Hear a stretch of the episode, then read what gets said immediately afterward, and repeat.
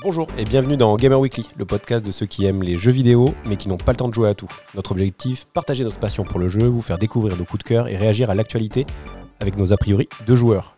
Je suis Richard, blogueur depuis 2005 et joueur depuis l'époque des écrans cathodiques et je suis accompagné de Lucas, journaliste et joueur déjà à la retraite de Mario Kart Tour. Ça y est, j'ai arrêté. voilà, ça y est, c'est déjà fini. Euh, bienvenue, vous êtes donc dans le deuxième épisode. Ouais, et je vais même commencer par du euh, SAV du premier épisode. Effectivement, je me suis trompé, je me suis planté, mon Dieu. Euh, Final Fantasy VII Remake n'est pas annoncé encore sur euh, d'autres machines que la PlayStation 4.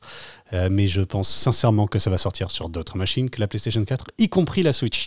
Voilà, Donc, le, voilà, le pari de Lucas. De, Et je présente mes excuses à tous ceux qui ont été blessés par mes propos concernant leur console de dégénérés. Ce n'est pas vrai. Ce ne sont pas des consoles de dégénérés, ce sont des consoles de jeux vidéo. Je me suis juste trompé, c'était une question de vocabulaire. Voilà, je pense que tout le monde euh, se- voilà, t'excusera largement pour ce petit Je suis dérapage linguistique. euh, Je suis on- pas sûr. Donc aujourd'hui, on va parler de pas mal de choses. On va faire un petit tour de l'actu. On va parler du dernier State of Play de Sony. On va parler de l'Oculus Connect 6, de Death Stranding, de Link's Awakening, de Shenmue 3, de Subnautica et un petit peu même d'un vieux jeu, enfin un vieux jeu de cette année, de Yoshi Crafted World. Donc Et qui est sorti en mars. qui est sorti en mars absolument. Donc euh, dans la petite rubrique euh, à quoi je peux jouer avec mes enfants. Ouais, une, une rubrique importante euh, que je t'encourage à faire, parce que moi je n'en dispose pas, mais je pense que c'est bien pour nos auditeurs de savoir avec quoi tu as pu jouer avec tes enfants, parce que c'est un, enjeu pour nous maintenant, pour notre génération, on commence à avoir des gamins. Et ben, on a été élevé avec les jeux vidéo. on sait aussi l'absence de limite qu'on a eu avec les jeux vidéo, donc on va voir ça tout à l'heure. Oui, et puis on veut leur transmettre le bon jeu vidéo, celui, pour pas qu'ils apprennent à découvrir le jeu sur leur smartphone dans des free-to-play avec des lootbox. Ouais, c'est un très bon exemple. Alors, on va donc on va commencer par déjà une news positive. Ouais, le Z-Event, Z-Event, le Z-Event, je sais pas comment ça s'appelle euh, précisément, mais en tout cas, c'est un événement caritatif euh, qui a été fait cette année au profit de l'Institut Pasteur. En gros, c'est des youtubeurs, des twitchers, des streamers, je sais pas comment on les appelle exactement. Euh, en tout cas, j'ai regardé un petit peu la liste. Il y a plein de gens que je connais pas, il y a des gens dont j'ai entendu parler, et puis il y a le joueur du grenier qui a participé à ce truc-là. Je crois qu'ils étaient à Montpellier, et pendant quelques jours, ils ont joué pendant. Euh, plus, quelques, tout le week-end, ouais. Ouais, tout le week-end, c'est ça. Ils ont joué à des jeux vidéo et ils appelaient aux dons et ils ont eu des dons et ils ont récolté. Est-ce que tu as le chiffre, toi, Exa Moi, dans mes souvenirs, c'était 3 millions. 3 509 878 euros. Euh, C'est une émission un- préparée. Pardon, c'est un record. Euh, Record du monde. Euh, je sais pas si c'est un record du monde, donc Si, ça si, c'est un record pour le event. Bon, ben, donc ça, oui, forcément. Et voilà, donc été voir un petit peu euh, sur, euh, sur leur site, puisque j'ai pas pu le suivre en direct, hein, on n'a pas le temps. Euh, Il y a pas mal de petits clips, des extraits de leur Twitch qui sont un peu rigolos. Ça parle beaucoup d'Hitler, je sais, je sais pas pourquoi. Mais c'est, je crois que c'est le, niveau d'humour. Toujours est-il que bravo. Euh, Bravo, bravo Institut Pasteur, un petit coucou à un de nos auditeurs qui travaille justement là-bas et qui était très heureux de voir euh, que cette année, lui qui est aussi un gamer, euh, eh bien c'était au profit de l'Institut Pasteur. Voilà, non, c'est vrai que ça donne. on a souvent besoin de redorer le blason des joueurs de jeux vidéo. Bon, alors en effet, vu le niveau de l'humour que tu as l'air d'évoquer, on est mal, mais sinon, globalement, le fait d'avoir réussi à lever autant d'argent, même au- plus qu'encore que ce que peuvent faire les, les Américains, donc c'est quand même, un- et les Anglo-Saxons, c'est quand même une belle, belle, belle réussite. Et bon, ben, on va voir si l'année prochaine, ils arrivent encore à aller plus loin. Ça me paraît dingue. Ouais, bah, en tout cas on va leur souhaiter, et juste pour le niveau d'humour, en tant que ça reste potage, moi ça me fait marrer, y a aucun souci. Ah oui, on va, on va rester avec les consoles de jeux vidéo. Deuxième news Ouais, deuxième news, bah, j'en parlais dans l'intro en me moquant un petit peu euh, de Lucas, c'est la sortie de Mario Kart Tour sur téléphone portable, donc iOS, Android. C'est pas la première incursion de Nintendo dans le jeu mobile. Euh, On avait tous en tête notamment le- la sortie de, de Mario il y a maintenant un an, qui avait connu euh, son Mario Run. Mario Run, exactement. Alors là, Mario Kart Tour, c'est un peu particulier parce qu'on a l'impression que Nintendo est en train de tester tous les business possibles et imaginables euh, sur, sur mobile. Euh, Mario, c'était euh, le premier niveau était gratuit, après il fallait payer pour avoir le jeu complet. Ici, Mario Kart Cour- Tour, Mario Kart Tour, c'est pas facile, hein, ils n'ont pas pensé euh, à la, Aux Français. aux Français. C'est un abonnement, enfin c'est gratuit, et avec la possibilité de souscrire un abonnement de 5 euros par mois pour débloquer euh, notamment les 200 cm3, donc les cartes qui vont vraiment vite, et d'avoir accès à des nouveaux personnages euh, plus forts, plus puissants, euh, plus rapides, du coup. Et donc voilà, on a testé. Alors moi j'ai installé le logiciel, j'ai lancé le logiciel, j'ai lancé Mario Kart Tour sur mon portable, je, me suis dit, je vais m'amuser un petit peu. Et là il m'a demandé une connexion internet, de m'inscrire sur leur site internet, de, voilà, de rentrer des machins, des trucs et des bidules. J'ai désinstallé Mario Kart Tour. Donc euh, voilà, pour la fin du test. Journalisme total. Exactement.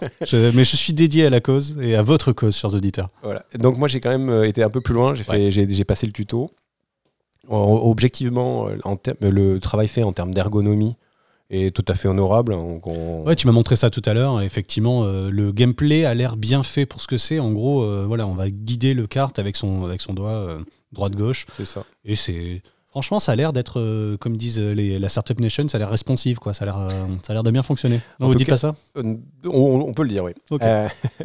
non, mais en tout cas, le, en termes de gameplay, ça marche bien. Après, en effet, je vais, on va se faire l'écho de tout ce qu'on a pu voir et lire partout.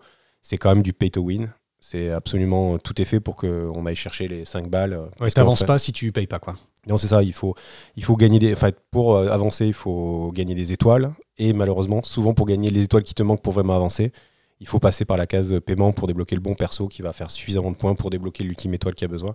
Et là, c'est vrai que pour le coup, Nintendo, euh, qu'on a tendance souvent à, à, considérer comme un, éditeur quand même qui, est attaché au gameplay, euh, là, il y a une petite entorse euh, aux, bonnes habitudes. Bah, C'était la crainte lorsqu'ils ont commencé à se lancer sur le mobile et euh, bah, ils testent. On comprend bien qu'ils testent, mais moi ce que j'ai envie de dire, c'est qu'il ne faut pas les encourager. Alors euh, bon, je ne suis pas entendu puisque visiblement ça marche très très très très bien leur histoire. Est-ce qu'il y a des gens qui payent? J'en sais rien. Toujours est-il que bah, moi mon conseil c'est on a une responsabilité en tant que consommateur, c'est de ne pas encourager ce genre de comportement. Donc voilà, moi j'y jouerai pas, tant pis pour moi. Et après, ce qui est assez amusant aussi par rapport à ça, c'est que ça sort une semaine après Apple Arcade, qui pour le même prix propose lui par contre 50 à 60 jeux, et qui sont eux tous garantis, sans pub, sans lootbox. Euh, donc c'est vrai que la, proposition euh, financière... La comparaison fait mal. Exactement, oui, c'est ça. Et puis euh, Android arrive aussi avec son offre à 5 balles, alors avec un catalogue moins composé d'exclusivité, moins éditorialisé qu'Apple. Mais voilà, c'est vrai qu'il arrive aussi dans un contexte où euh, la, valeur de, cet investissement de 5 euros est de plus en plus plutôt discutable, on va dire, même euh, en termes de logique économique. mais c'est le prix des jeux mobiles qui commence à être remis en question. Euh, y a, je pense que c'est encore un secteur qui se cherche, qui n'a pas encore trouvé exactement son modèle.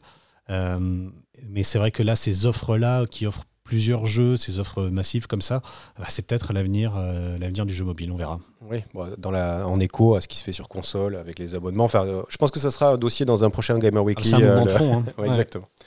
Donc une, une, autre petite news qui fait bien plaisir, c'est les extensions gratuites.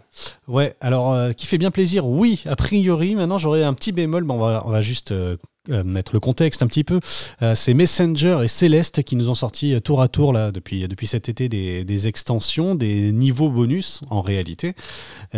J'ai personnellement donc joué à Messenger, je sais plus comment il s'appelle le truc sur la plage là. En gros, on se retrouve avec une nouvelle mission, on va à la plage et puis on se retrouve à affronter le même ennemi, le même méchant, mais dans un nouvel univers avec des nouveaux, des nouveaux ennemis dont il faut apprendre les patterns. Et Céleste, c'est un chapitre en plus. Hein. On, voilà, on a gravi la montagne, ensuite il y a un petit twist qui fait qu'on se retrouve à nouveau en bas, mais qu'on va continuer à, grimper et à découvrir des, trucs.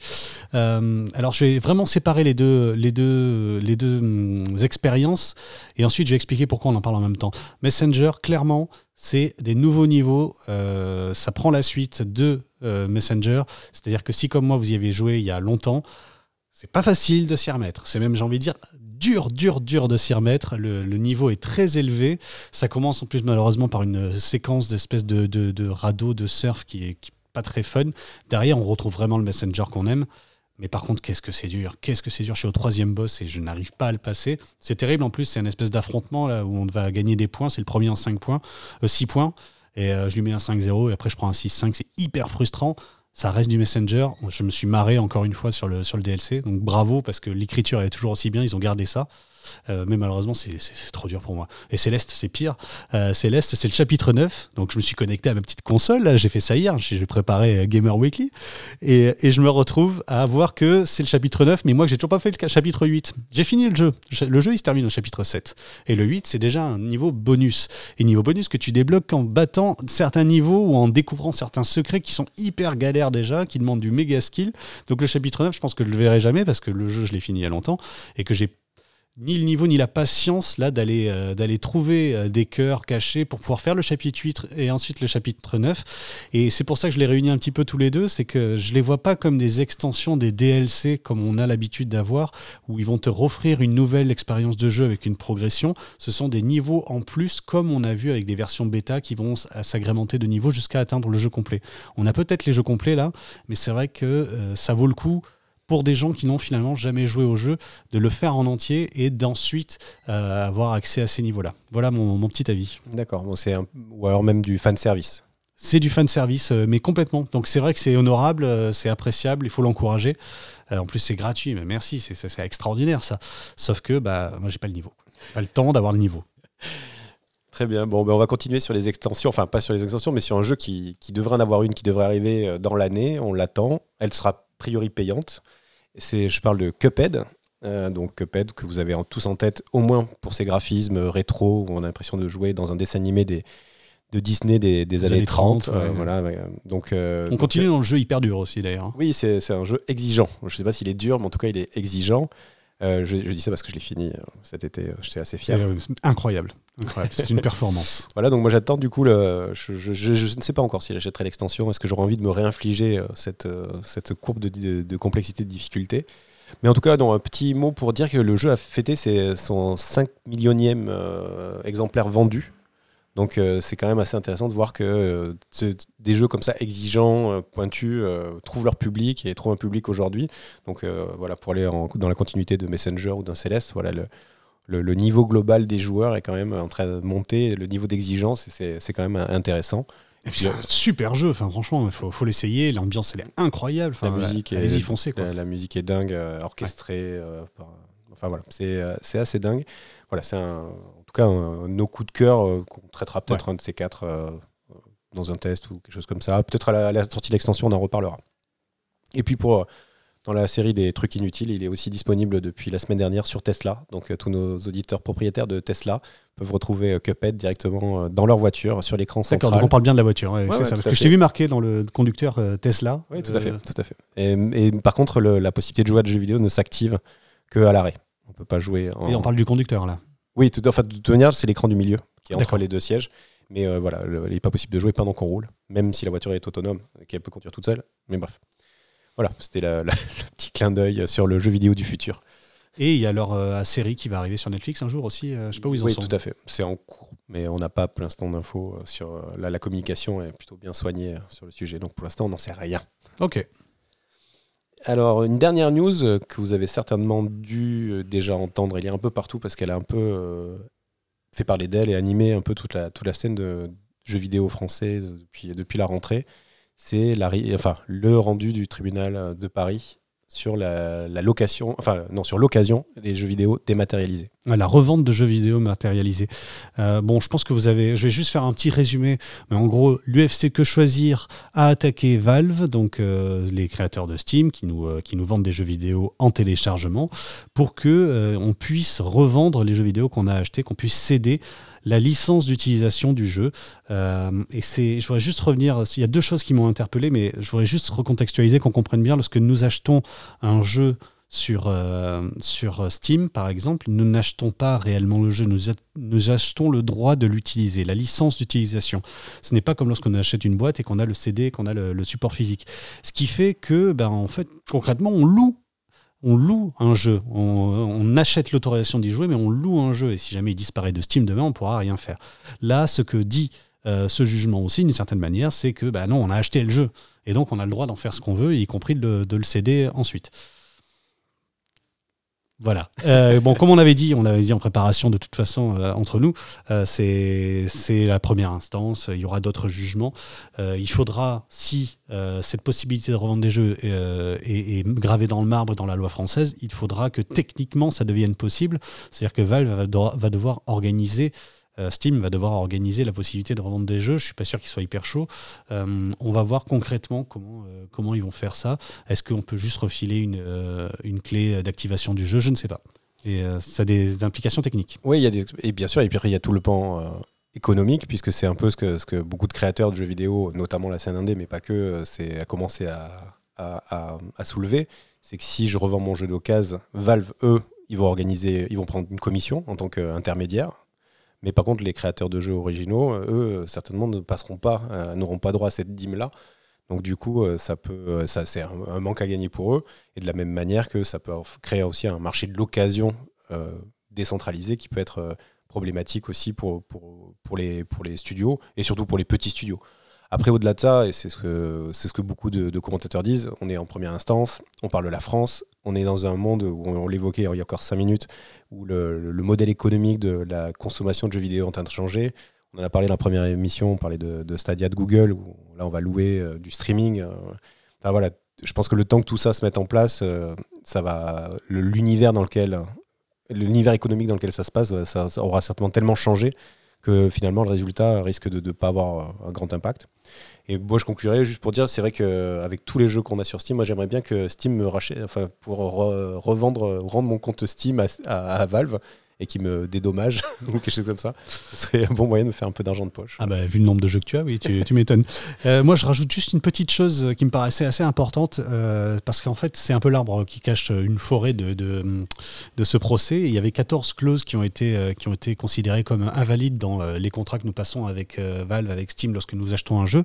Et notamment, il y en a un qui m'a intéressé, c'est que désormais, si ce jugement s'applique, Steam devra assumer les dégâts infligés par un jeu sur, notre, euh, nous, sur notre ordinateur, même en jeu en bêta. Peut-être que ça va un tout petit peu réguler euh, la mise en ligne de, de, jeux vidéo où là, n'importe qui peut mettre. Euh, il met 100 balles et puis il met n'importe quel jeu à, jouer sur, sur Steam et ça a créé des soucis, des mecs qui vont se servir de ça pour, pour infiltrer nos ordinateurs, pour s'en servir pour, pour miner du bitcoin, enfin voilà. c'est bien de, de, responsabiliser un petit peu Steam vis-à-vis de ceux qu'il diffuse sur sa plateforme. Gros sujet aussi qu'on évoquera, je pense, Steam, son évolution et son nouvel univers concurrentiel avec du coup l'arrivée de l'Epic Game Store et, et, de Google dans, dans, pas très longtemps. Donc voilà, on en a terminé pour les news. Euh, on va passer euh, à une autre euh, catégorie de, d'informations. On avait envie de revenir, on avait fait le Nintendo Direct sur la première émission. Ben, depuis, c'est Sony qui, qui, a, qui, a, eu aussi sa petite séquence de, de, partage en ligne de, de son futur. Et c'est toi qui, qui est collé, du coup. Je suis collé pour parler du State of, euh, state of Play. Alors, ce qui est intéressant, c'est que bon, voilà, je me suis peut-être un peu attaqué aux consoles la dernière fois. Donc là, je euh, j'ai reçu des messages. On m'a dit Oui, mais attends, nous, on a tel jeu, on a tel jeu, tu te rends compte, tu vas vas pas pouvoir passer des heures dans le désert dans euh, Red Dead Redemption 2. donc, tu es bien malchanceux. Donc, je suis allé voir, je me suis dit Est-ce que je dois regretter de ne pas avoir une PlayStation? Je suis allé voir le State of Play. j'ai retenu, moi, trois, trois annonces euh, sur, euh, sur la totalité, hein, il y en avait quelques-unes, mais euh, qui m'ont amusé, qui m'ont intéressé, qui m'ont intrigué. La première, c'est évidemment Last of Us 2. bon, il y a grosse, grosse cinématique assez longue très cinématographique. Euh, pour l'instant, il y, a quelques petites séances de gameplay qui permettent d'avoir une idée. Et, l'idée que je m'en fais, puisque j'avais eu l'occasion de tester, la chance de tester The Last of Us, qui était quand même un très bon jeu, euh, c'est que c'est vraiment dans la droite lignée. Euh, il y avait un espèce d'espoir au début, on voit des shows, des machins, l'espoir que ce soit un petit peu plus libre, que la narration soit un petit peu différente. Au final, ça m'a l'air très cinématographique, au point que c'est amusant parce que le, jeu, la bande-annonce du jeu tombe dans les travers que moi je reproche souvent aux bandes annonce de films français. Euh, c'est d'ailleurs l'espèce de raconter tout le film. Quoi. Et donc là, tu as l'impression que tu, vas, tu, vois, tu vois toutes les étapes euh, jusqu'à peut-être la moitié du jeu, j'en sais rien, je sais pas combien de temps ça dure, mais voilà, c'est vraiment une euh, une bande-annonce très narrative. alors ça reste du, ça reste du The Last of Us. j'ai peut-être ce petit bémol là que j'ai l'impression que c'est une pure suite des niveaux supplémentaires comme on dit et assez peu de révolution de gameplay.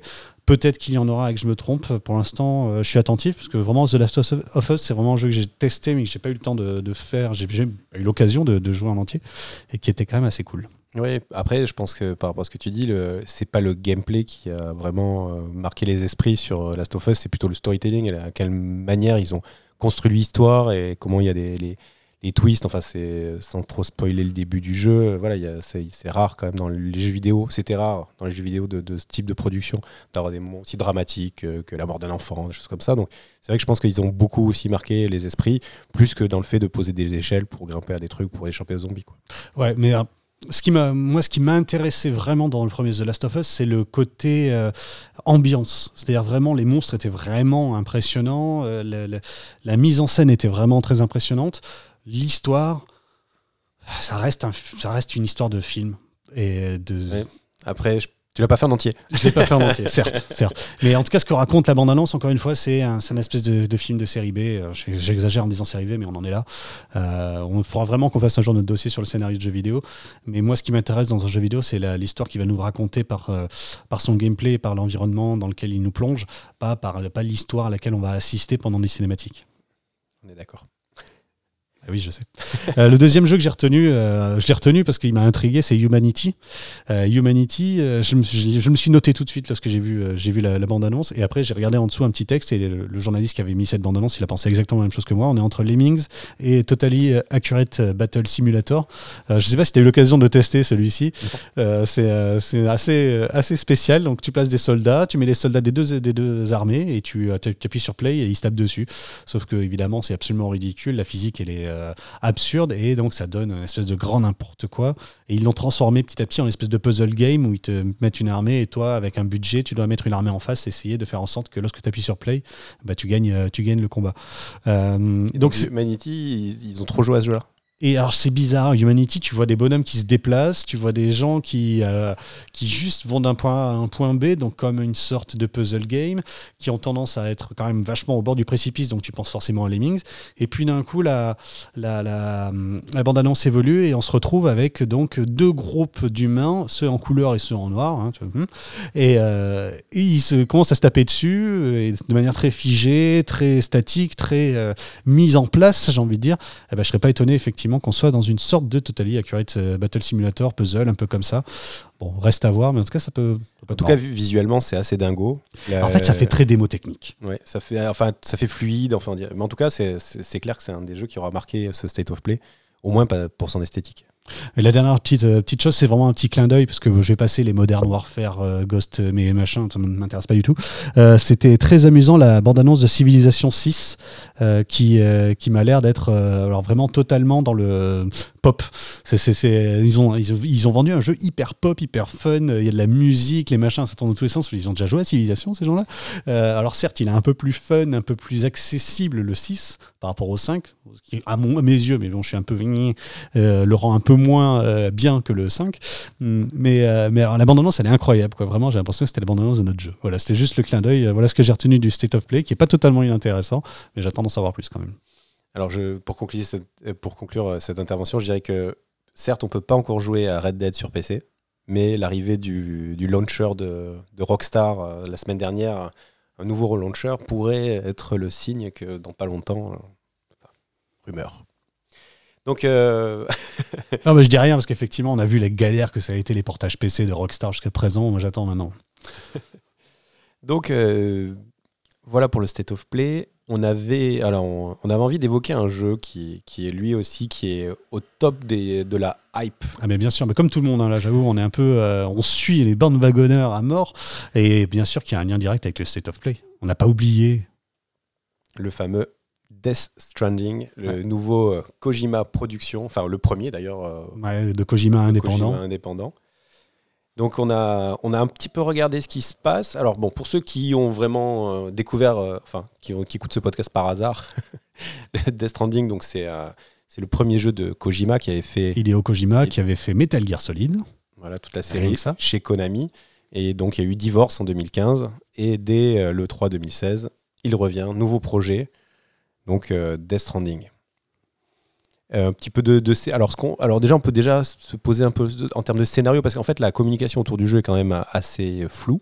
Ouais, ouais, ouais. On a eu, euh, là, on a eu, en gros, TGS, on a eu euh, 40, euh, 50 minutes de gameplay.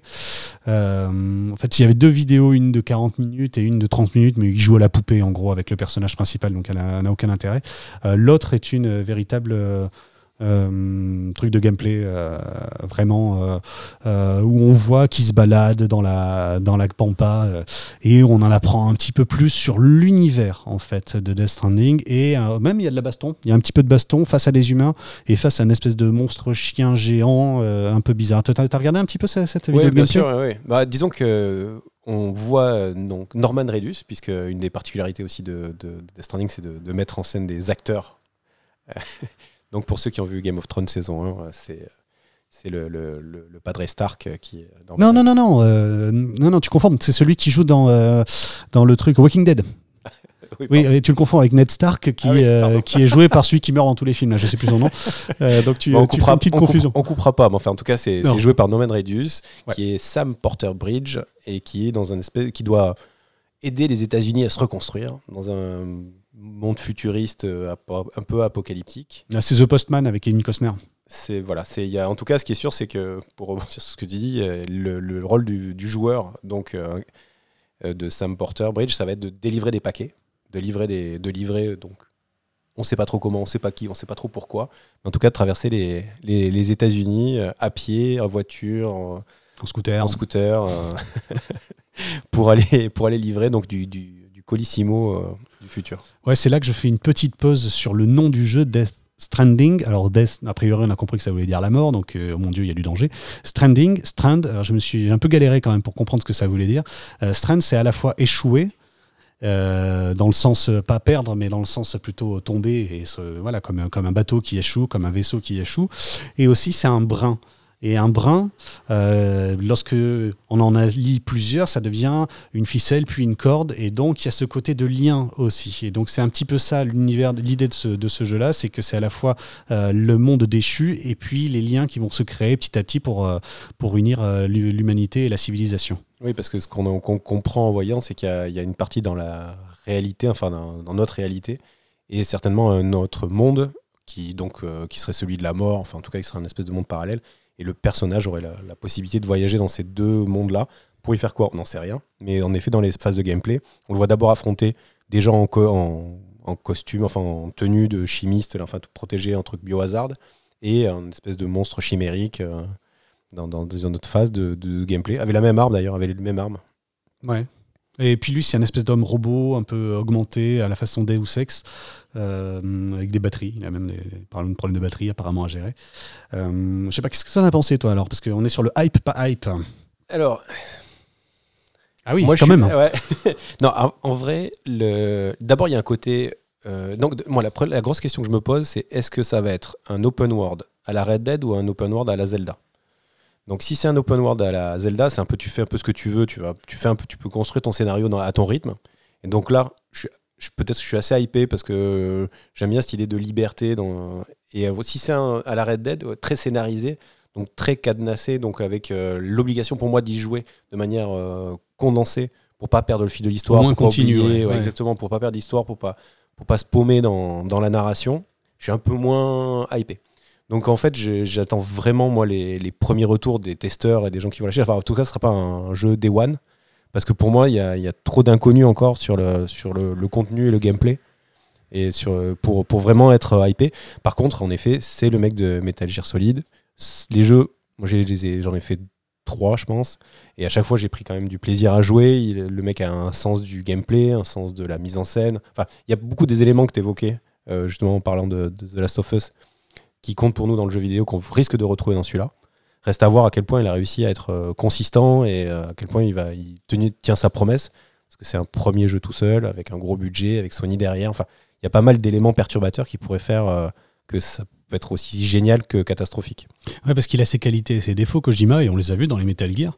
Euh, ce que tu dis euh, m'évoque quelque chose, effectivement, la narration. Est-ce que la narration est dans l'environnement, dans les lieux qu'on va traverser, comme dans Zelda, ou est-ce que ça va être dans des événements scriptés que l'on va, va rencontrer? Et dans les deux cas, euh, à titre personnel, attention, ça m'inquiète, puisque moi, donc les événements scriptés, c'est pas, pas vraiment ma tasse de thé. Et les événements, en tout cas, la narration environnementale, la narration par les lieux, par les endroits qu'on va traverser, les gens qu'on va rencontrer, eh bien j'ai un peu peur dans ce jeu précisément là parce que bah, l'univers me paraît assez froid. Euh, le côté post-apo, euh, humain augmenté, euh, ville, en- ville en ruine, ah, c'est pas sexy sexy. Donc je me demande si on va avoir cette envie-là parce que dans Zelda on est en haut d'une colline, on voit euh, quatre points d'intérêt, on n'a qu'une envie, c'est d'aller les visiter. Est-ce qu'on va avoir cette envie-là en fait de visiter les points d'intérêt? Ça fait partie vraiment des, des vraies grosses questions que je me pose moi sur ce Death Stranding. Euh, euh, voilà, est-ce que ça va être un simulateur de, de, de balade ou pas? Est-ce que ça va être un gros scénario comme je l'imagine? Et c'est là aussi où j'ai deux, là où je parle vraiment de Kojima. Déjà, il a eu ce défaut-là, ce- cette euh, dérive-là sur les Metal Gear Solid d'être un peu trop verbeux, avec, je crois, jusqu'à une heure ou une heure et demie de, de séquences cinématiques dans un des, des Metal Gear récents. Comme toi, moi j'ai fait 1, 2, 3, je me suis éclaté. j'ai acheté le 5, j'y ai joué, je sais pas, quelques heures, et puis j'ai arrêté parce que ça m'ennuyait profondément. Et c'est ma grande, grande peur sur Death Stranding, c'est que ce soit exactement comme Metal Gear 5, c'est-à-dire une espèce de pseudo-liberté, mais en même temps scénarisé, et alors surtout pas passionnant, euh, un gameplay un petit peu hybride, un peu euh, qui ne sait pas se trouver. Euh, ce qui, rend les, premiers Metal Gear solides euh, intéressants et même charmants, j'ai envie de dire, pour utiliser un terme un peu différent, euh, c'est que euh, le gameplay est délimité, on le comprend très facilement, on l'appréhende très facilement et on sait, où, on sait dans quel jeu on est. Dans Metal Gear Solid 5, je je sais pas dans quel jeu j'étais. Je sais pas si j'étais dans une espèce de, de, War avec en, libre, enfin avec un bac en mode bac à sable. Si j'étais dans une grande aventure, si j'étais, enfin voilà, j'étais, ça m'a pas vraiment, il y avait aucune raison de m'y arrêter, de m'y intéresser. Aucune raison d'accepter de, subir des, cinématiques aussi longues. Euh, donc j'ai un peu, un peu de méfiance vis-à-vis de Death Stranding. Ça peut être intéressant. Mais on ne peut pas dire que le fait de mettre des têtes d'affiche, euh, la tête de Léa Seydoux et de, je sais plus comment tu l'as appelé, euh, le, héros, ou, de Vigo Mortensen, moi, c'est pas le genre de truc qui me dit oh là là, trop bien, il y a Vigo Mortensen. Non, je m'en fiche de Vigo Mortensen, je joue à un jeu vidéo. On verra. Donc, bon, vous l'avez compris, c'est pas trop la hype euh, ah bah, chez non, pas trop, euh, pas trop ici. Mais bon, on ne sait jamais. On va, on va regarder. on va faire comme tout le monde. On va regarder les tests. On va regarder le test de Canard PC et puis on verra ce qu'ils disent. Exactement. Voilà. Donc euh, ça sera un, pas de hype pour l'instant pour Death Stranding, mais même si on aura trouvé quand même le moyen d'en parler pendant 10 minutes. bah oui, obligé, hein, obligé. Et là, tu veux nous parler d'un autre truc alors qui moi me dépasse complètement. Mais c'est vrai que tu commences à devenir un petit peu un spécialiste, c'est la réalité virtuelle, c'est l'Oculus Rift, c'est ça? Alors, en fait, oui. Alors, pour, pour revenir, moi, j'ai la chance d'avoir un HTC Vive Pro, de, de, m'intéresser beaucoup à, tout ce qui est autour de la réalité virtuelle depuis maintenant, allez, 5-6 ans euh, au bas mot, d'avoir pas mal expérimenté et testé. Puis j'ai la chance de faire des salons. Enfin, bref, c'est un, un, sujet qui, qui m'intéresse bien parce que ce que j'aime dans la, dans, dans la réalité virtuelle, c'est que c'est la limite de la téléportation, en fait. Ça permet vraiment de, mettre un casque et d'aller ailleurs, de voir ailleurs, euh, avec les limites techniques euh, d'aujourd'hui. Donc dans l'univers de la réalité virtuelle, enfin l'univers de la réalité virtuelle a, boosté euh, il y a quelques années déjà quand la société Oculus a été créée à l'époque par Palmer Luckey, qui depuis a été racheté par Facebook pour la modique somme de 2 milliards de dollars. Et on, est, on était depuis quelques années dans un, genre de, ventre mou. En fait, il y avait des jeux qui sortaient, mais il y a des, des, grands titres comme Beat Saber, des choses comme ça qui ont fait l'actualité au super hot. Mais bon, voilà, ça évolue petit à petit. Et cette année, on a quand même vu arriver un nouveau casque chez Oculus qui s'appelle le Quest, qui permet d'utiliser le casque sans capteur externe et sans ordinateur. Je mets mon casque, automatiquement, il, voit, enfin, il sait un peu l'environnement dans lequel je suis. Ça me permet de me libérer de beaucoup de complexité dans le paramétrage. Enfin, quelque chose d'assez accessible. Et donc, c'est intéressant parce que voilà, on fait un pas de plus vers, vers, le grand public. Et donc, Oculus, comme toutes les grandes boîtes américaines, fait une fois par an sa conférence. Et donc là, on avait le Oculus Connect 6, donc euh, OC6 euh, pour, euh, pour ceux qui veulent chercher sur, sur les internets les, comptes rendus. Et donc, donc, ils ont bien sûr parlé de, de, l'argent qu'ils gagnent, de l'argent qu'ils perdent, enfin de plein de sujets dont on se fout. Et j'ai retenu, moi, quatre, quatre actualités, enfin, trois actualités et demie pour que vous ayez un peu, un, peu le résumé de ce qui s'est passé pendant cette conférence. Alors, la première, c'est que les jeux annoncés, Oula. Euh, voilà, c'est assez dommage. Il y a vraiment, alors, il nous manque encore le système seller hein, quand même sur ces trucs. Hein. Bah, En fait, disons que le, gap, enfin, si je parle du Quest, c'est 450 euros. Donc euh, le, le, le, Vive ou de HTC ou le Rift, c'est quand même pareil, c'est 500 euros, mais il faut un PC. Donc c'est vrai que après, il y a sur PlayStation aussi, il y a le casque. Donc il y a... Mais à chaque fois, il y a un achat hardware avant d'arriver au jeu. Et c'est vrai que le système seller, je pense que Beat Saber a beaucoup aidé, mais ça reste un jeu de rythme un peu sympa. Enfin, c'est pas le sujet. Mais du coup, euh, surtout, ce qui est triste, c'est que le potentiel de, l'outil fait qu'on aimerait qu'il tente des nouveaux trucs. Et on reste quand même dans le FPS zombie, on reste dans le narratif. Enfin, ça, ça manque un petit peu de, de, création. Il y a quelques d'audace. Ouais, d'audace, exactement. Et donc là, à l'OC6, en tout cas, il n'y en avait pas d'audace sur les jeux. C'était pas le, c'était pas vraiment le sujet. en même temps, c'est pas ce que fait Oculus. Il pousse le hardware pour l'instant. Donc au niveau du hardware, euh, premier, première nouvelle un peu sympa. Euh, le, Quest va évoluer et ils, ont, ils arrivent à, euh, à utiliser les capteurs du casque qui étaient euh, utilisés à la base pour capter l'environnement. Et maintenant, ils arriveraient, ou ils vont arriver à détecter vraiment tes mains. Donc en fait, tu vas voir tes mains dans l'univers virtuel et tu vas pouvoir les utiliser sans manette. Ça, c'est cool. Donc on arrive à un niveau en fait d'immersivité qui est gueudin puisque tu mets ton casque sur la tête, automatiquement il voit le canapé pour pas que tu te tapes le tibia dedans et en plus il voit tes mains, donc tu peux commencer à manipuler des objets, à interagir avec l'univers virtuel sans accessoires supplémentaires. Donc le, finalement le, c'est le confort du casque qui est, et la batterie, l'autonomie de la batterie qui sont les, la limite euh, de, de, ton immersion. Et ça on sait que c'est des choses qui évoluent euh, avec le temps et qui s'améliorent, donc euh, qui sont pas vraiment des limites en soi, ce sont des limites d'aujourd'hui. Et donc ça, je trouve ça assez, assez intéressant. Et moi, le Quest que je regardais d'un peu loin, là, de plus en plus, je me demande si c'est pas le prochain casque qui va rejoindre ma collection. Parce qu'il il a quand même beaucoup de qualité. Et puis, la plupart des gens qui l'ont testé euh, en disent du bien. Et, ils ont annoncé un prix euh, sur ce truc-là? Alors, non, le casque, il est disponible depuis 6 mois et il coûte 450 euros. Ah, c'est lui, l'autonome, là, à 450 euros? Exactement. Ah oui, c'est pas mal. Ouais. Donc voilà, donc ça c'était la première euh, nouvelle qui était assez chouette. Et la, deuxième, qui est un peu liée avec ce que je viens de dire, c'est que la particularité du Rift, c'était de pouvoir le connecter à un ordinateur pour pouvoir jouer à des jeux plus puissants, puisqu'en effet, comme c'est tout intégré dans le Quest, et eh là, ils annoncent le Oculus Link, qui va être la capacité de, de faire jouer les jeux sur son PC et de servir du Quest comme écran. Euh, comme écran. Donc de, tirer plus parti, de, enfin, d'avoir des jeux plus beaux, plus puissants, qui demandent plus de ressources, et donc d'être encore plus proche de son grand frère, le Rift. Il y aura juste en fait euh, un petit gap encore entre les résolutions d'écran. Mais je pense que dans, le, dans les temps, ils pourront plus facilement régler ce système de résolution en ayant le choix entre la totale autonomie et le, plug avec, euh, avec l'ordinateur. Je trouve que c'est assez, assez intelligent comme évolution. Ça fait en gros, on achètera un Quest un peu comme on achète un écran. Ou c'est peut-être un truc à la Switch, quoi. Tu peux jouer, en, tu peux jouer plugué ou pas plugué, et t'as pas tout à fait le même type d'expérience. Donc voilà. Bon, ah, c'est intéressant, effectivement. Ouais. Donc pour l'instant, pas de date précise là-dessus, mais enfin, en tout cas, c'est des, évolutions que je trouve euh, assez, intéressantes. Et donc, après le dernier, point, je vais pas trop m'étendre là-dessus. J'ai fait un autre podcast sur le sujet, mais je pense que ceux qui l'ont raté, euh, ils ont peut-être entendu parler de Horizon. Alors Horizon, c'est en fait la raison pour laquelle euh, Zuckerberg avait acheté Oculus à la base, c'était pour faire Facebook en réalité virtuelle. Ceux qui, me suivent un peu savent que moi, il y a 10 ans, j'ai beaucoup travaillé sur le sujet de Second Life et des univers virtuels. Ben là, c'est vraiment la nouvelle promesse de Zuckerberg et de, Oculus Facebook, c'est vraiment de, de, faire chausser un casque et d'aller dans un monde merveilleux, virtuel, où tu vas retrouver tes amis, tu vas pouvoir échanger avec eux, tu vas pouvoir faire plein de trucs avec eux, d'avoir plein d'activités, sans bouger de ton canapé.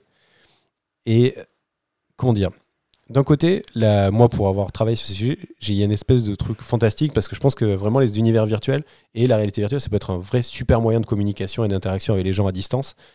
Il y a vraiment un potentiel fort et il y, a vraiment, nous, en tant qu'humains, on, peut vite se projeter dans ces outils-là et, finalement, euh, une, interaction dans un univers virtuel, dans un jeu vidéo, n'est pas plus virtuel qu'un coup de téléphone en fait. C'est juste la différence que les gens ne sont pas physiquement là, mais finalement, c'est pas pour la même chose. Et la présence d'un avatar, ça aide, selon toi? Alors, la, présence de l'avatar, c'est un moyen aussi de, de bah, finalement, d'être sur une espèce de piste intermédiaire entre la visio et le téléphone.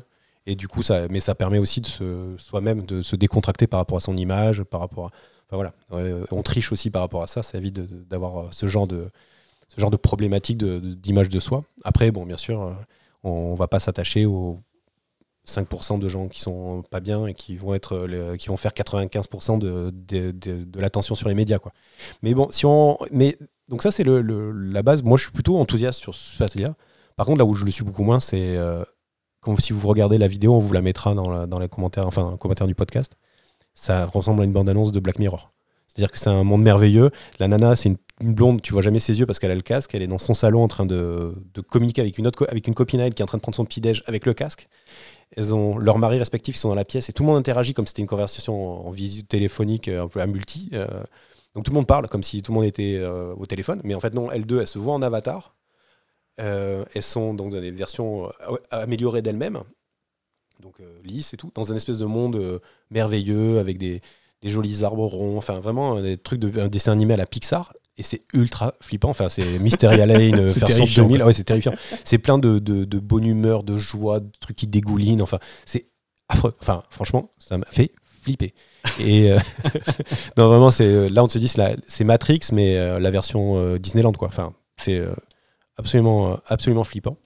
Et puis bon, après dernière anecdote sur Horizon, et puis on aura certainement l'occasion d'évoquer le sujet à d'autres reprises, mais ils ont fait des avatars qui n'ont pas de bas du corps. Donc en fait, on n'est qu'un tronc et une tête. Euh, alors d'abord, je me suis dit, mais pourquoi ils ont fait ça? Parce que c'est bizarre, euh, c'était pas tellement compliqué de rajouter des jambes. Et en y réfléchissant un peu, je me dis, c'est peut-être pour éviter tout, dérap tout dérapage d'ordre sexuel. Finalement, ah si oui, du coup, ça, ça, résout le problème. Si t'as pas de choses entre dessous de la taille, ben, tu- je pense que les gens peuvent pas faire comme il y avait Ça à va de limiter les fantasmes, en Ouais, exactement, ça peut éviter. euh, et comme on sait que Facebook, c'est le sexe, c'est c'est vraiment, ils ont vraiment beaucoup de mal à se positionner. Autant les meurtres, euh, la guerre, tout ça, ça va, mais alors là, en sein, c'est de suite, c'est la panique euh, chez Facebook. Donc euh, voilà. Donc je pense qu'ils se sont dit, bah, on va couper les gens dans le sens de la largeur, et ça devrait nous, nous, nous, nous sauvegarder de de, de, de, coït. En partie de de coït certains, virtuel. euh, ouais, ouais. certains comportements. Exactement. Donc voilà, donc c'était un- c'était intéressant parce que ça permet de faire un point sur l'industrie, de voir la vision globale de, de ce géant, hein, puisque c'est quand même le, le gros acteur dans, dans ce domaine-là, de voir comment il avance et de comment il avance du côté hardware pour faciliter l'accès et aussi côté software et sur des expériences plus sociales avec Horizon. Donc comment il met tout ça ensemble. Après, moi j'attends euh, peut-être le casque euh, entrée de gamme qui va faire qui va permettre l'accès à Horizon. Donc euh, vraiment comme dans Ready Player One, enfin je sais pas un carton où tu t'es dit pour 150 euros, vous avez votre casque qui vous amène dans un monde merveilleux. Il y a un truc flippant, amusant, intéressant, voilà. Enfin, Et inéluctable aussi, un petit peu. et hein. inéluctable, oui. En tout cas, je suis heureux d'apprendre là aujourd'hui, grâce à toi, pourquoi ils ont racheté Oculus il y a quelques années. C'était vraiment euh, pour moi une grande énigme de voir, euh, de voir Facebook racheter Oculus, perdre de l'argent dans ce truc euh, qui était à pure perte et qui l'est encore pour l'instant. En tout cas, il y avait un dessin derrière, ça me rassure un petit peu pour la santé mentale de Mark Zuckerberg. oui, oui, tout à fait. Il y avait, il y avait ce destin-là. Il y a, il y a quand même l'industrie du jeu vidéo qui, est quand même un- un- une industrie euh, lucrative, donc il y a toujours Ouais, mais il rame, il rame, il rame, il rame. Et puis c'est pas le, c'est pas l'industrie de Facebook, euh, le jeu vidéo. C'est pour ça que j'étais étonné. Ouais, tout à fait. Mais en tout cas, voilà. En tout cas, le, le- le- il est en train de mettre sa, sa vision en marche. Donc, euh, voilà. Et on, bah, on peut passer à la suite. Euh, donc là, on a un hype, pas hype. On peut le faire assez rapidement sur Shenmue 3. Bon, pas hype. Hype. Ok. Alors, la suite.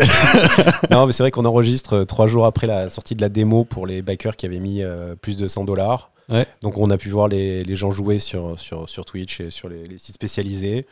Euh, moi j'avais une Dreamcast, c'est une console de cœur. J'ai joué un peu au premier Shenmue. Mais euh, déjà, euh, un des concepts qui, tenait, qui nous tient à cœur dans Gamer Weekly, c'est qu'on n'a pas le temps de jouer à tout.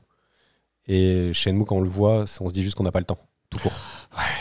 Non, mais c'est- ça, ça- ça a l'air vieux en fait pour l'instant. Alors je sais, c'est pour l'instant c'est que des démos et tout, ils peuvent encore travailler, mais Non, non, ça sort là, ça sort là. ça sort là là? Ça sort dans Oh. même pas moi. C'est statique, c'est- c'est c'est pas beau. c'est À un moment, tu as une séquence, ils ont essayé de faire une espèce de séquence. Mais non, j'y crois plus en fait. Même rien qu'en la racontant, où on voit un type qui chante, euh, mais là, tu sens que c'est le développeur dans son micro qui chantait. C'était.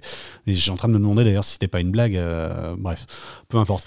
Euh, non, pas hype. Après, peut-être que ce sera très bien. Euh, pour l'instant, ça a l'air vraiment de s'adresser qu'à la fibre nostalgique des, des gens qui ont adoré le 1 et le 2 et qui attendent le 3. Voilà. On a, si- franchement aux autres. quoi. Ouais, si on en parle, c'est pas tellement pour dire du mal, mais c'est plutôt parce que au départ, on s'est dit c'est quand même fou ce jeu qui 18 ans après sort, finit par arriver et offre euh, aux fans euh, la suite. Enfin, la- l'aventure est belle, Non, mais, tout de- est fou dans cette histoire. Sony qui fait du crowdfunding, c'est incroyable quand même. voilà, tout est beau, Euh, Sega, mais euh, Sega. Et mais du coup, nous voilà, on n'est pas, on n'est pas hypé. Non, pas trop. Pas trop. Bref, allez, on va passer à la dernière partie. C'est à quoi on a joué? Ouais. Alors c'est les petits, ouais, les petits tests. À quoi on a, à quoi on a joué? Et c'est qui qui commence? Eh ben je. On avait dit toi. Allez, donc euh, donc moi, sans surprise, j'ai joué à Link's Awakening. Tu l'avais annoncé, donc euh, c'est bien. donc. Voilà, je pense que c'est Zelda sur Switch. Exactement. Donc, pour ceux qui, encore une fois, euh, n'ont pas trop suivi, Link's Awakening, c'est en fait c'est un genre de remaster d'un jeu qui était sorti en 93 sur Game Boy, que moi j'avais acheté en 99 avec la Game Boy Color. Donc, euh, contrairement aux autres, j'a- j'avais que 20 ans de, de, de souvenirs à rattraper. Donc, euh, donc voilà, donc c'est c'est assez marrant parce qu'ils ont vraiment pris le jeu d'origine et ils l'ont retravaillé d'un point de vue graphique. Et finalement, euh, ils ont assez peu ajouté d'éléments euh, en termes de gameplay, en termes de storytelling. Enfin, c'est vraiment le jeu dans son jus. Et quand on le reprend, même 20 ans après, c'est assez amusant de voir à quel point on on n'est pas perdu. Ils ont réorchestré toutes les musiques, elles sont dingues, folles. Mais euh, on les entend euh, comme on les a entendues la première fois sur Game Boy, Game Boy Color. Enfin, il y a un truc de. Là, pour le coup, vous parlez de fibre nostalgique. Il y a, tout ça qui marche. Il y a la fibre nostalgique et puis ce- cette amélioration de, de, de- de l'existant avec, euh, avec ce travail sur les graphismes. Euh, D'ailleurs, je fais mon mea culpa parce que moi, en voyant les bandes annonces, je me suis dit, ah, mais en fait, ils ont vachement changé les trucs. Non, en fait, ils ont rien changé du tout. quoi. Non, non, après, c'est exact. Alors, en fait, les, le même les- jeu. C'est exactement le même jeu. Les, le- le- les deux gros changements, ça va être donc la partie graphique et le fait qu'on se retrouve avec plus de boutons que sur la Game Boy. Et donc, on, peut, on profite des quatre boutons et des gâchettes. Donc, typiquement, le bouclier sur une gâchette. en- euh, non, pardon, la- l'accélération qui permet de, de- de, de courir les, les, les, les bottes de Pégase, par exemple, Ah oui, pour qui étaient euh, avant accessibles sur un bouton. Bah, maintenant, elles sont en permanence. rentrer dans les arbres euh, de vitesse. Exactement. Exactement. Donc ça, ça, ça maintenant c'est une gâchette, ce qui n'était pas le cas avant. Il fallait équiper sur le bon bouton pour l'avoir. Euh, donc voilà. Donc c'est plus ça. Le, la, le- la gestion de l'inventaire, il est quand même beaucoup plus chouette, plus plus beau. Enfin, il y a des voilà, il y a des éléments comme ça où il y a, il y a une, ils ont apporté la touche, mais ça vient aussi avec le- la, la couche cosmétique en fait qui m'a amélioré. Et donc et les, les, les contrôles. Mais sinon après, le scénario, les textes, euh, le- l'emplacement des trucs, les donjons, tout est identique. Et du coup, ça en fait toute sa qualité et tout son défaut parce que c'est vrai que pas mal C'était un très bon, très bon Zelda. tout à fait, mais c'était un très bon Zelda d'il y a 20 ans. Enfin, en tout cas, c'est- c'est un acte fondateur dans la série des Zelda. C'était un. Je ne vais pas faire l'historique, mais c'est vrai que c'était un jeu à part, puisqu'il a été commencé à être développé le soir, comme un, test technique sur la Game Boy, où les, équipes de disent Bon, qu'est-ce qu'on pourrait faire sur cette Game Boy? Et finalement, ça a tellement bien pris, les travaux du soir, euh, qu'ils en ont fait un jeu, euh, qu'ils ont décidé d'en faire un vrai jeu. Mais euh, du coup, il y a quand même peu de temps en temps, les 20 ans qui sont passés, et donc des fois, il y a des logiques de, donjons ou des allers-retours qu'on fait un peu gratuits qui peuvent être, un petit peu pénibles, comme ça, sur, sur la longueur. Mais quand même, globalement, c'est un- c'est vraiment un excellent jeu, c'est un vrai un super trip. Euh, après, euh, moi j'ai pris beaucoup de plaisir. Je sais que j'en ai discuté pas mal et c'est vrai que ceux qui l'avaient pas fait à l'époque ressentent plus ce, ce petit gap euh, de génération. Mais je pense que quand même pour tout le monde, ça vaut le coup de le découvrir parce qu'on on se rend compte à quel point déjà beaucoup de bonnes idées du jeu vidéo étaient, étaient là. Il y a un système de, de troc où on va échanger des pièces et des pièces et des pièces pour arriver à la fin à avoir l'objet qui nous permet de, de débloquer. Tout le côté ce qu'on appelle aujourd'hui Metroidvania qui dit ah bah, j'ai besoin de tel élément pour accéder à tel moment de la carte. Enfin, il y a beaucoup de mécanismes en fait qui, prennent corps de manière hyper positive et hyper ludique euh, dans, ce Zelda là. Il y avait déjà, il y a plein d'éléments hyper, hyper, hyper, chouettes. C'est bavard mais pas trop. Enfin, c'est bien équilibré et puis c'est le, enfin, le manipuler Link, le gameplay, tout c'est au poil.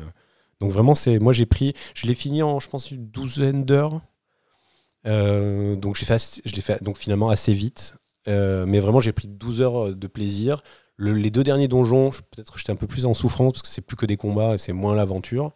Mais c'est vrai qu'à arriver à la fin du jeu, euh, petite pincée en me disant voilà, là, j'ai, voilà je, suis à la fin d'un truc, le jeu se termine, voilà, c'est. Euh, T'as pas testé l'éditeur de donjon par hasard Alors, dans les, dans les nouveautés aussi, c'est vrai, je ne l'ai pas évoqué, c'était l'éditeur de Donjon. J'ai été faire un tour, mais c'est vrai qu'un un jeu qui sort euh, un mois et demi après euh, Mario Maker, qui propose de customiser ses, ses- ses niveaux, euh, on s'attend, en plus chez Nintendo, on s'attendait à un truc un peu fou. Et en vrai, c'est assez facile de créer ces donjons, mais c'est assez limité. Et donc, c'est pas une expérience hyper passionnante. Après, ils reprennent les mêmes mécaniques que sur euh, Mario Maker, ça, il faut le finir pour pouvoir le valider. Par contre, là où il y a un- où enfin, je crois pas avoir vu ou compris, c'est que tu peux pas le partager en ligne. Donc le seul moyen de le partager, c'est de l'amiibo. Via l'Amiibo, euh, euh. Et ça enlève quand même de manière très très importante l'intérêt de créer un donjon parce que euh, s'il faut, à, part si tu as 10 potes qui ont acheté euh, 60 balles le jeu et tout, mais sinon ça n'a pas beaucoup Et d'intérêt. puis il en faut qui parmi les dix potes ait un peu de talent en création de, de niveau. Quand tu vois les, les folies qu'ils arrivent à créer sur Mario Maker, je, enfin, je, je connais pas des japonais, mais les japonais ils font des niveaux incroyables. Donc euh, je peux jouer à leur niveau. Donc voilà, donc moi, les... donc le, le- quand même dans les deux bémols, il y a le premier, c'est en effet, il y a, ça a été souvent relevé, il y a, il y a un problème de framerate sur, euh, dans la carte. Quand tu es sur la carte globale, que tu te balades, il y a des, vraiment des ralentissements. Au début, c'est un peu agaçant, puis après, tu t'y fais, et tant pis, tu vis avec. C'est un peu dommage. euh, C'est quand même dommage. ouais. C'est un peu dommage de pas avoir réussi à. Bon, c'est les limitations, j'imagine, de la console et par rapport à leur choix. Enfin, en tout cas, quand, enfin, je sais pas ce qu'ils ont foutu, mais en tout cas, il y a ce truc-là et c'est dommage. Et après, le, le- le plus gros bémol, le plus gros défaut, c'est le prix. Puisque le prix 60 public, balles. euh, c'est 60 balles. C'est la politique Nintendo, hein, tous leurs jeux ils sortent à 60 balles, ils sont comme ça, mais, mais c'est vrai que. Bon, je, je regrette rien, mais, euh, mais je trouve que quand même c'est euh, c'est peut-être. ça- ça aurait- C'est un jeu. Ça reste un remake. euh, c'est un jeu qui se termine, comme tu le dis, en 10-12 heures. Voilà, tu peux quand même, bon, tu peux un peu le platiner, il y a une histoire de, de, de coquillage et tout, mais c'est quand même pas très intéressant d'aller chercher dans le monde, euh, faire des trous pour trouver des coquillages. Bon, voilà, c'est. euh, voilà, s'il y a Un balle de moins, ça aurait été un peu plus. Ou 30 Voilà. balles de moins, ça aurait été, ça aurait été plus justifié. ouais. Voilà, 20 balles de moins, c'était incontestable. voilà. Après, voilà. Je trouve que quand même, ils exagèrent un peu. Mais je crois que ça n'a arrêté personne, parce qu'ils en ont vendu des palettes. Donc, euh, Bah oui, évidemment. donc voilà, je crois que meilleur lancement en Espagne depuis euh, la sortie de- des consoles. Enfin bref, il y a gros gros gros carton euh, de, de ce Zelda. Donc, donc voilà, donc en tout cas, moi, si je dois dire un truc, c'est je le conseille. euh, sans problème, pour les nostalgiques et pour les nouveaux joueurs. voilà, il faut peut-être le commander sur Amazon ou attendre qu'il y ait un peu d'occasion parce que vu qu'il s'est bien vendu, euh, voilà. Ouais, ça va sûrement tomber. En plus, il est assez court, comme tu le dis, donc il y, a moyen d'aller regarder un peu dans les bacs de Micromania là, s'il n'y a pas des, s'il y a pas des trucs qui traînent. hein. Absolument, absolument. Donc voilà, donc c'est quand même un gros coup de cœur. Moi, je vous invite, j'ai vraiment pris un gros pied. J'ai euh, hâte d'y faire jouer. euh, ben, D'abord, je vais te le prêter et puis après, euh, il ira. Je compte sur toi. Je vais faire jouer mes enfants. J'ai hâte de leur faire découvrir ce monde-là, la musique dingue, dingue, dingue, dingue de, de- de cet univers-là. Et puis, et puis, puis voilà quoi. Donc euh, gros conseil avec les bémols que j'ai déjà évoqués. Bah, moi, je vais vous parler de Subnautica, alors, c'est ça Voilà, deuxième, euh, deuxième à quoi on joue euh, en ce moment. euh, Ouais, bah alors. donc, euh, J'en ai parlé la dernière fois, et donc je vais reprendre en fait l'épisode là où il s'était arrêté. hein. En gros, je vous ai expliqué que j'étais tombé sur une planète remplie d'eau, que j'ai découvert des trucs qui m'ont fait me décrocher la mâchoire, que j'ai découvert des animaux géants, 15 mètres de long, avec des mandibules et des mâchoires effrayantes, et que j'ai réussi à me convaincre que non, non, c'est des herbivores. J'ai dit végétarien, mais c'est des herbivores. Pas du tout. hein. Donc je me suis bien fait bouffer. J'ai eu des frayeurs euh, vraiment, euh, vraiment très est- quand on est sous l'eau comme ça, on se rend compte à quel point on est, on est tout petit et on passe son temps à essayer de se retourner. Puis après, on apprend à arrêter de se retourner parce que. juste pour le, en termes de gameplay c'est et de- d'expérience de jeu, c'est un jeu d'exploration. C'est Ouais. ça. C'est Ouais. vraiment le. Ben, c'est là où j'allais venir en fait, c'est qu'on on se retrouve donc c'est en FPS, hein, euh, euh, voilà, vue d'intérieur, euh, et on se retrouve donc à plonger dans cette espèce de, de, de, de- de mer euh, gigantesque. En réalité, on est sur du euh, 4 km je pense, en gros, hein, de- de- de- d'espace, et ensuite derrière, ça tombe dans les abîmes, dans des abîmes insensés, et où il y a des monstres qui sont encore plus vénères que ceux que tu croises, qui t'attendent pour te, pour te bouffer. Donc on est vraiment sur 4 km. Et ce qui est intéressant, c'est que moi, petit à petit, donc je vais juste raconter mon expérience de jeu, c'est que je suis arrivé à un moment où, euh, où je savais plus quoi faire. C'est-à-dire que j'avais créé ma petite base. euh, je voyais bien qu'il y avait des évolutions auxquelles je n'avais pas accès parce que je n'avais pas les ressources et je ne savais pas où étaient les ressources. Et donc j'ai commencé à entreprendre de cartographier les lieux.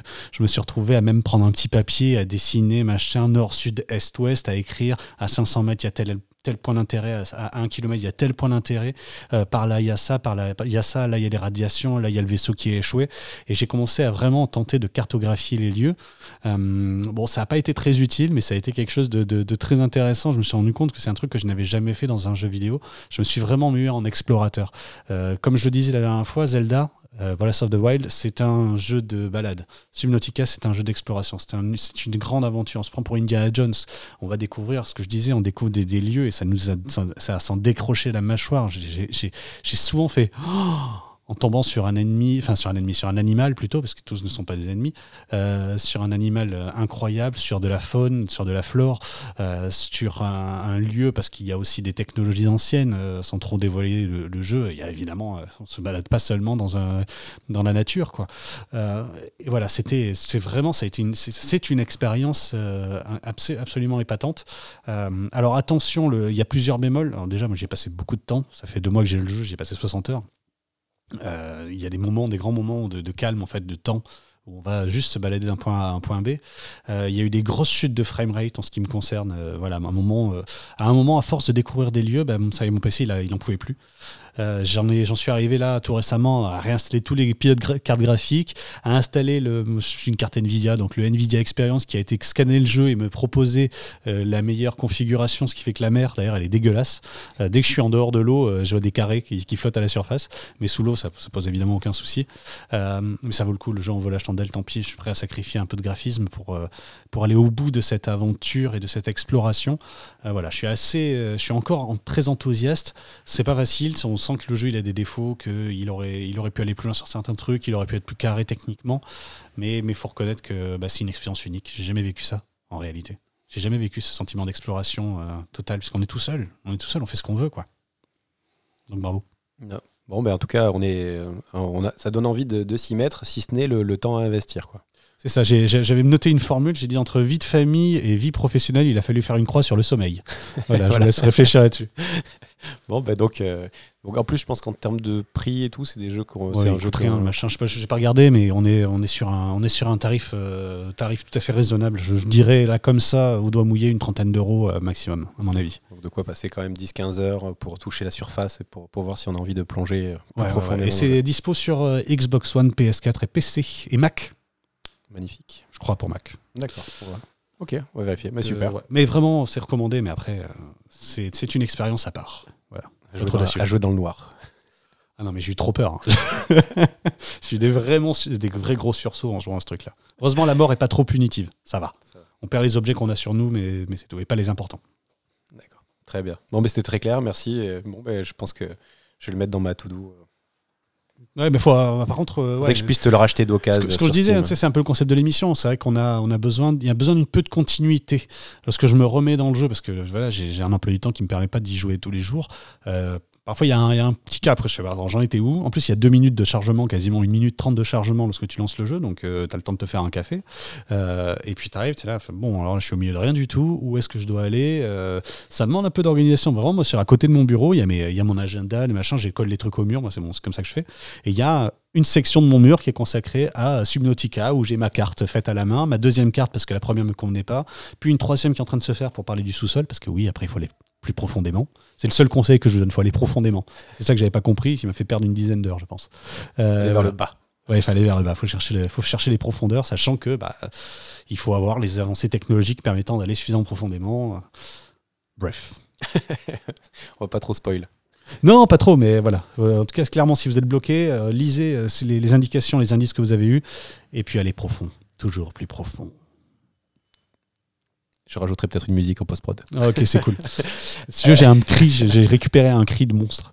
Euh, Euh, on finit peut-être sur. Alors, euh, alors, deux petites choses. Alors ouais. d'abord, moi je voulais donc euh, oui, on finira sur la- à quoi on va jouer après. Ouais, mais on a, on a fait la promesse ça- de Yoshi. Voilà. Et avant ça, donc de quand on a quand on a imaginé Gamer Weekly, euh, on avait envie de de- d'avoir une séquence maintenant euh, qui va être systématique, de savoir un petit peu donc euh, avec quoi on peut jouer aux enfants, avec les enfants, soit pour leur transmettre euh, bah, des, des belles aventures de gameplay, euh, soit les laisser en autonomie et qu'ils prennent leur pied sur des jeux en essayant de trouver un bon équilibre entre entre bêtise euh, et, euh, et intelligence, entre joie de jouer et difficulté, enfin. Et du coup, C'est un choix de parents que l'on fait pour les dessins animés, pour les films, pour les machins, bah pourquoi pas pour les jeux vidéo. Exactement. Et du coup, moi, cet été, je me suis mis à Yoshi Crafted World avec, euh, du coup, avec le petit. Avec, euh, donc, j'ai deux enfants, deux garçons, 6 ans et 8 ans. Et euh, du coup, le petit, lui, était vraiment en demande parce qu'il voyait son frère qui commence à mieux maîtriser, qui a, qui a, voilà, qui a une capacité, là maintenant avec la manette en main, qui, est capable de faire des jeux un peu plus complexes. Et lui, il était un peu frustré, il se demandait, il avait envie de jouer. Et il n'avait pas envie de jouer à des jeux de guerre, il avait joué à quelque chose un peu sympa. Et donc, on s'est lancé tous les deux dans Yoshi Crafted World. Donc, euh, Yoshi, c'est sorti en mars euh, 2019. Le 29 mars 2019. Absolument. Donc, c'est euh, c'est un jeu sur Switch, uniquement sur Switch. Euh, donc, euh, édité par Nintendo. Donc, euh, pour ceux qui l'ont pas vu, c'est un, donc c'est une plate- un platformer 2D euh, assez classique euh, de, euh, prime abord, qui se distingue par son graphisme, où euh, le Yoshi est fait en laine et puis tous les décors, c'est du papier collé, euh, découpé. Euh, donc, graphiquement, c'est hyper mignon. Ultra charmant. ouais. Ça marche hyper bien sur grand écran, sur le petit écran de la Switch. Enfin, vraiment, c'est plutôt une réussite graphique. Ça va... Du coup, il n'y a pas de lag, il n'y a, pas de- y a pas de problème de framerate ici. Vraiment, euh, on sent la maîtrise technique des équipes et elle a créé une, voilà, une direction artistique euh, qui est dans la mignonitude, euh, qui, qui, qui, qui coche toutes les cases. Ouais. Donc, du coup, en tant que joueur solo, tu peux en parler puisque tu l'as fait, c'est une expérience qui est euh, plaisante. C'est pas très compliqué. Bah, pour un adulte, euh, ouais, ça manque un chouïa de défi. Même si euh, il faudrait en fait il faut finir les niveaux en récoltant le maximum de fleurs et c'est en ayant certaines fleurs qui débloquent les nouveaux niveaux et il y a donc il y a des phases B, il y a des Ouais, le- C'est plus du temps que de la, de la difficulté. Ouais, je suis assez d'accord. Oui, finalement le- c'est plus de pas oui refaire les niveaux, de chercher plus que d'avoir du mal à les finir. Donc ça c'est un premier avantage quand tu joues avec un petit, c'est que du coup comme la difficulté est pas trop élevée, ben, déjà lui ça lui permet de se, déplacer dans cet univers, même on va dire de jouer en solo hein, pour les pour les un peu plus grands. Et ce qui est assez chouette, c'est que là on peut on peut jouer à deux en même temps, donc on choisit chacun son, son personnage de Yoshi. Et euh, ah oui, puis j'oublie un petit détail de gameplay, c'est qu'on peut avaler les ennemis et cracher euh, des œufs. Et du coup, ça permet d'accéder à des niveaux, euh, enfin à des zones du niveau, où ça permet de débloquer des, de débloquer des puzzles, de tirer sur le l'arrière-plan ou l'avant-plan pour débloquer des choses. Oui, euh, typiquement, la première, je crois que l'un des premiers trucs, c'est on tire sur un, un mécanisme qui fait descendre une échelle qui permet de, de- de grimper, sinon on ne pouvait pas passer. Et donc du coup, là où ça devient cool à deux, et avec un petit, c'est que bon, chacun peut, peut jouer son rôle totalement normal et on joue à deux sur le même niveau. Il faut s'attendre un petit peu, donc il y a déjà un premier travail de communication, dire attends moi, machin, parce que quand Là, on sort de l'écran. Bon, il revient dans un petit œuf avec des ailes. Enfin, c'est assez simple. Mais en tout cas, il y a un côté frustrant toujours à, à, à- à perdre Devoir l'autre. composer avec Donc, l'autre. voilà. euh, Donc il y, a- il y a déjà il y a un premier euh, vrai travail pédagogique euh, sur le, on s'attend, on fait ensemble et tout ça. Et si jamais euh, la, la- la possibilité de, enfin si jamais ça devient un peu difficile parce que le- l'enfant n'a pas le niveau, parce qu'il y a des niveaux qui déroulent en avant, ils ont rajouté la possibilité d'avoir des petites ailes. Donc déjà le- on tombe pas puisque on peut, il y a une technique qui permet de voler, donc euh, ça rend le jeu encore plus facile. Donc ça c'est assez cool parce qu'en effet on n'est pas dans le die and retry euh, s'il y a une zone un peu plus difficile. Et après le step d'après c'est qu'on peut chevaucher euh, l'autre Yoshi. Et donc de fait on peut travailler en coop puisque en fait l'adulte va, faire la, partie plateforme et l'enfant sur ses sur va juste s'occuper de tirer avec le avec les les, œufs, là. et donc de débloquer des passages, de ramasser des, des items, de, de tirer sur les ennemis. Et donc du coup, ça peut même sur les passages un peu plus compliqués, ça peut vraiment faire un truc d'entraide, de coop euh, assez simple et basique. Et du coup, ça, ça permet de, de débloquer les, les rares moments où le jeu devient un peu plus difficile. Euh, ça permet voilà, d'avancer. quoi. Et du coup, on, tous les deux, là, avec le petit, on s'est fait quelques allers-retours de train euh, cet été. On a fait quelques sessions. Je dirais, on n'a on n'a pas été très raisonnable et on s'est bien éclaté, on s'est bien entendu. Alors forcément, on a tous les deux râlé l'un sur l'autre. C'était assez, marrant. Mais en tout cas, c'était une super chouette expérience. Et euh, alors maintenant, quand ils me disent on peut jouer à Yoshi, j'avoue, je, je dis les gars, on a beaucoup trop joué. Maintenant, on- passons à autre chose. mais, Ah bah oui. mais, euh, mais voilà, mais enfin, en tout cas, je, je vous conseille, euh, je pense que de, de 5 à. C'est rare à des jeux 12 auxquels on peut jouer avec son enfant de 5-6 ans. hein. Oui, et puis comme c'est mignon, il n'y a pas de violence, enfin, l'univers est chouette. vraiment, euh, Et après, là, moi, j'essaie de les mettre les deux ensemble. Mais bon, c'est un peu plus. Deux enfants ensemble, même si moi, les miens, ils s'entendent bien, euh, des fois, ça peut partir en Il live. faut euh. sortir de la pièce, hein, si tu pètes un avis. hein, faut pas- Ouais, puis ils s'engueulent. Bah oui, bien sûr. Mais t'avais qu'à m'attendre. Bon, bref.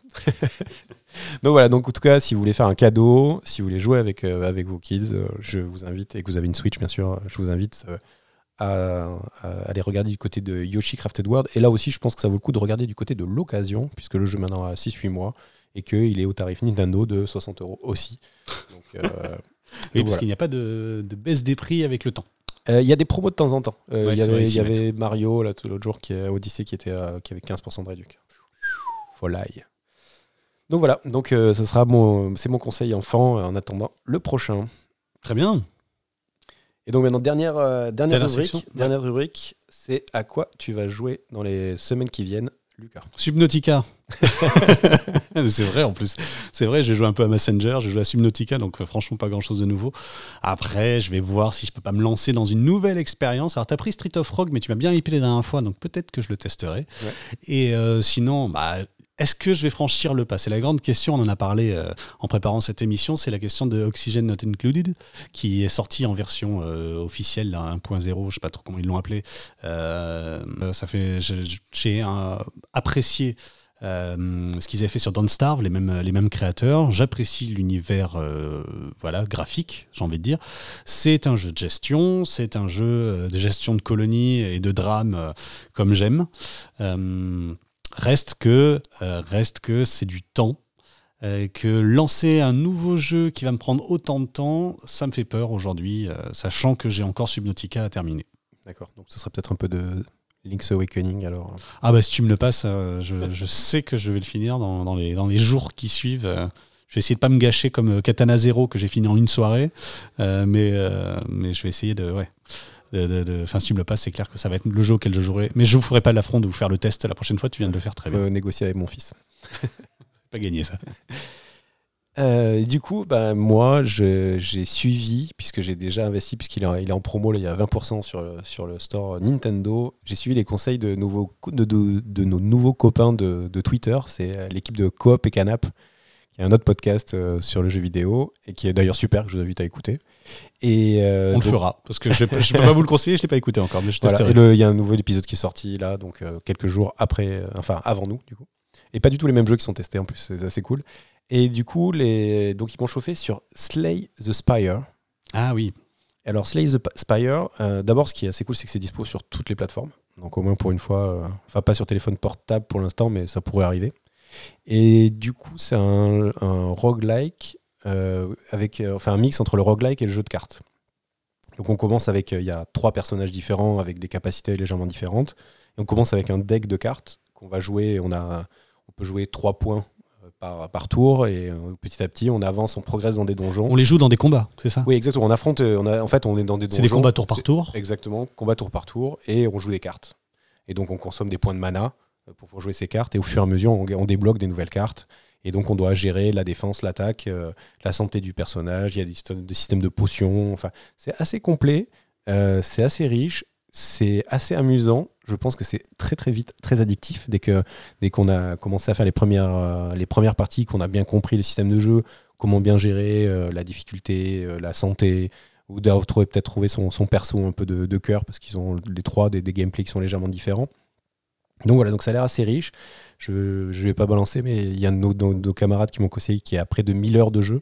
Euh, sur, euh, enfin, j'ai vu la capture Steam, euh, donc voilà. Donc, donc j'imagine que le jeu a une profondeur que je ne soupçonne pas pour l'instant. Mais voilà, donc là je l'ai attaqué. j'ai vraiment fait la première heure. Il est à combien de- d'euros? Il est à 20 euros. C'est rien? Non, là bah non, ça c'est la magie. 1000 heures de jeu, c'est pas mal. C'est ça. Faut, euh, voilà. Donc il a 25 hors solde, 20 euh, soldés. Mais voilà, donc c'est, ça reste la magie de ces jeux indés comme on aime, qui sont souvent très intelligents et très addictifs euh, qui marchent bien. Donc voilà, donc euh, moi mon jeu là de, d'ici la, prochaine session euh, de, Gamer Weekly, euh, c'est vraiment euh, Slice the Spire. Donc voilà, donc je pense que je vais quelques heures dessus.